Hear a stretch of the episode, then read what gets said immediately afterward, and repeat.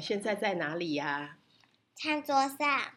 哦，好，那今天要来聊聊呢，是刚好因为有出版社有一个试读计划，是大树林出版社，它有一本书叫做《时光里的醍醐味》，然后是水上勉写的。那这本书呃后来有拍成一个电影，叫做《舌尖上的蝉》。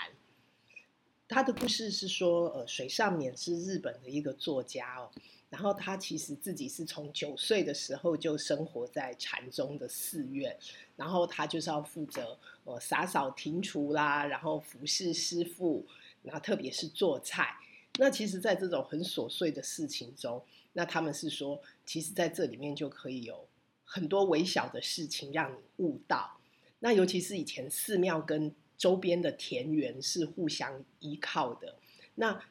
呃他们会自耕自食。那水上勉就是说，他在寺庙厨房旁边有小小的三亩田地，其实里面生产什么就要用什么来做做呃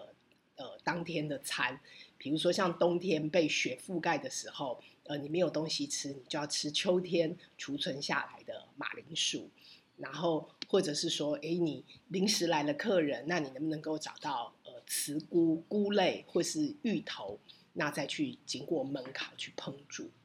所以这样的关系就是非常非常靠近的。然后，但是他反而是从这个观点去讲了很多，他对于呃味道啦、食物，反而会有一个更深刻内心的触动。那所以就想请问玉人呢、啊，因为之前他有跟我聊天哈，因为这个玉人呢也是一个佛缘很深的人，对他本人不但也是在一个呃。有佛教背景的大学念书，呃，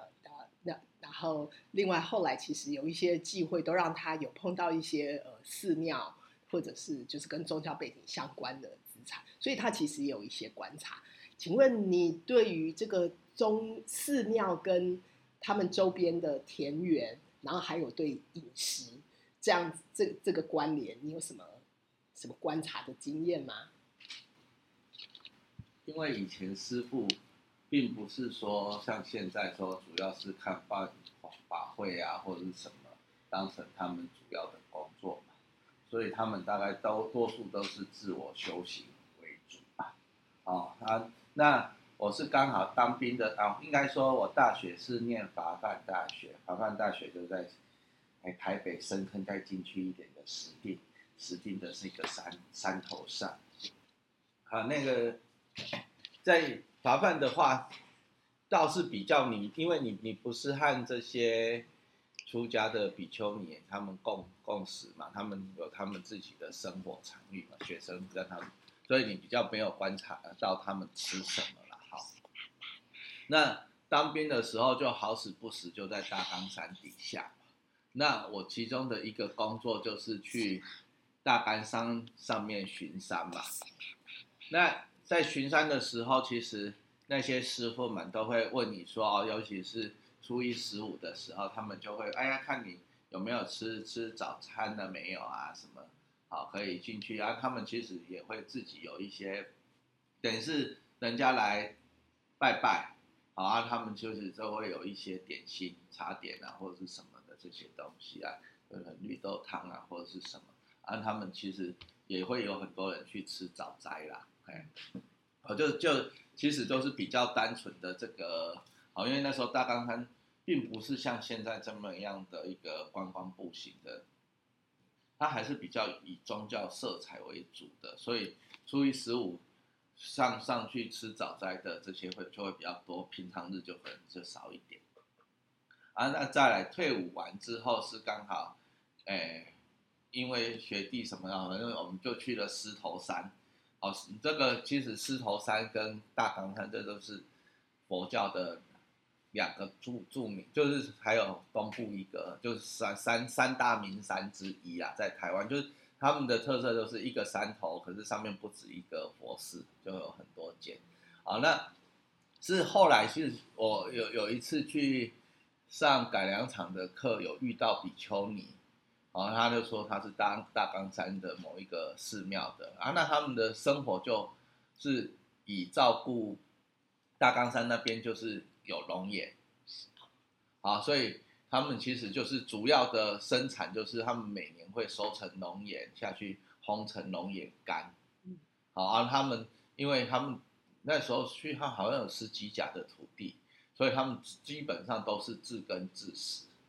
好，那在我到咖喱务农的时候，其实咖喱这边的寺庙，他们也都是有自有的田地。那早年的话，所有师傅也是自耕自食。那当然是现在，因为都是年纪大就，就就没有办法。那好像另外也有听你说，你在狮头山的时候，那时候也有听说过，说师傅其实是有一些很拿手的手艺。那他们会做些什么？狮头山那边，因为其实就是。你新鲜，它它靠在山边，而且在那个，所以你每一季收成完的东西，他们一定都会做一些腌酿的酱菜。好像我们去的时候，其实现在他们已经那个手艺大概都都失传了，就是没有那么。可是他们因为早年到狮头山去参拜的话，你大概都会在那边过夜，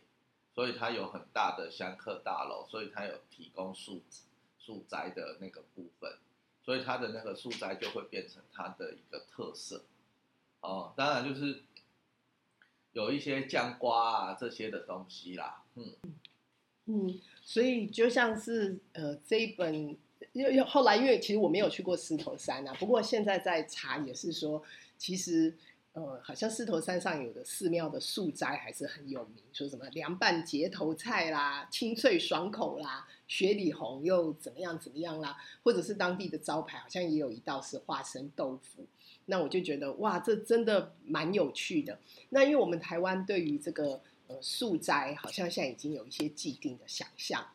那所以有时候透过这种异文化的阅读，就是看到水上面他用这个。呃，他比较禅宗寺院的经验去写的时候，诶，其实我觉得有蛮多蛮多刺激跟想法的。因为像后来这种呃寺庙的斋菜呀、啊，日本有一个专有名词叫做呃精进料理。所谓的精进，是从一无所有的厨房里挤出菜色，倒不是说你要出去外面买什么什么什么东西，而是你要跟土地里面的东西商量以后。然后，因为你非常了解，呃，土地里现在的食材，然后它的味道，比如说像它，呃，皮的地方其实是有甜味的，你不要去削掉，或者是有瑕疵的地方，其实这个地方反而会有一个风味。反而它在精进料理里面是蛮强调全食材利用，然后还有当然就是，呃，当就是当季当令的料理，那可能就是会刚像刚刚玉仁提到的这种。腌制酿造就呃都嗯应该是腌酿啦都会有。那像呃水上面就有提到说，他以前修行的一个寺庙，每年都会就是梅子结果的时候都会去做梅干，那他也是去传承了这样的一个手艺。那像时光里的醍醐味，就是呃其实三四十年后，其实如果你好好的腌制的话，那个梅梅子的味道是还在的，那就有很多的。呃，记忆跟人情都存在在里面，所以我觉得其实这本书可以让我们从不同的方法去思考我们台湾的素食跟斋食，然后也可以从呃水上米的经验去讲到很多呃不同的味道，然后那另外比较。嗯，比较跳脱的想法是，那玉人，你觉得现在的寺庙到底跟周边的，因为其实常寺庙都还是会有一些土地或是田产嘛，或者是说它跟周边的乡野，你觉得现在呃这个关系还近吗？或者是说有什么可能？哦，我大概讲去狮头山也大概是快二十年前的时候，那他们他们那时候，我我们会去提到这些的是因为。他们会有一个问题，就是当他们根本不晓得这个礼拜会有多少香客来，他们要准备多少的料理，因为有时候你你你会忽然之间来人来很多，可是你的预备没有那么充足，好啊，所以他们就是我们那时候是建议说，哎，他怎么样跟在地社区或在地农民有一些他们的志工群啊，好，他们可以去做一些，因为你就是靠保存的这些。当啊，当你的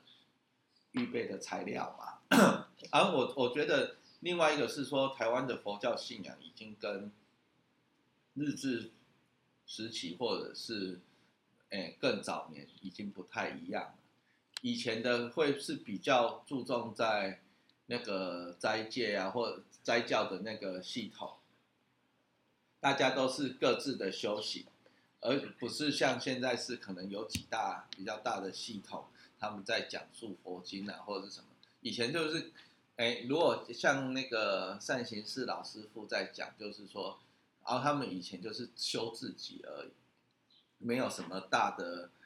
哎，讲经文献这种大道理，或者是很传统的这种有脉络的训练，哦，只是说你个人的一个修行啊。那现在大概都比较好有这样子的阐述或者是什么整个，所以一般你看到的现在的佛佛教可能就会往这个方向在走。那传统的这种像善行式的，应该说。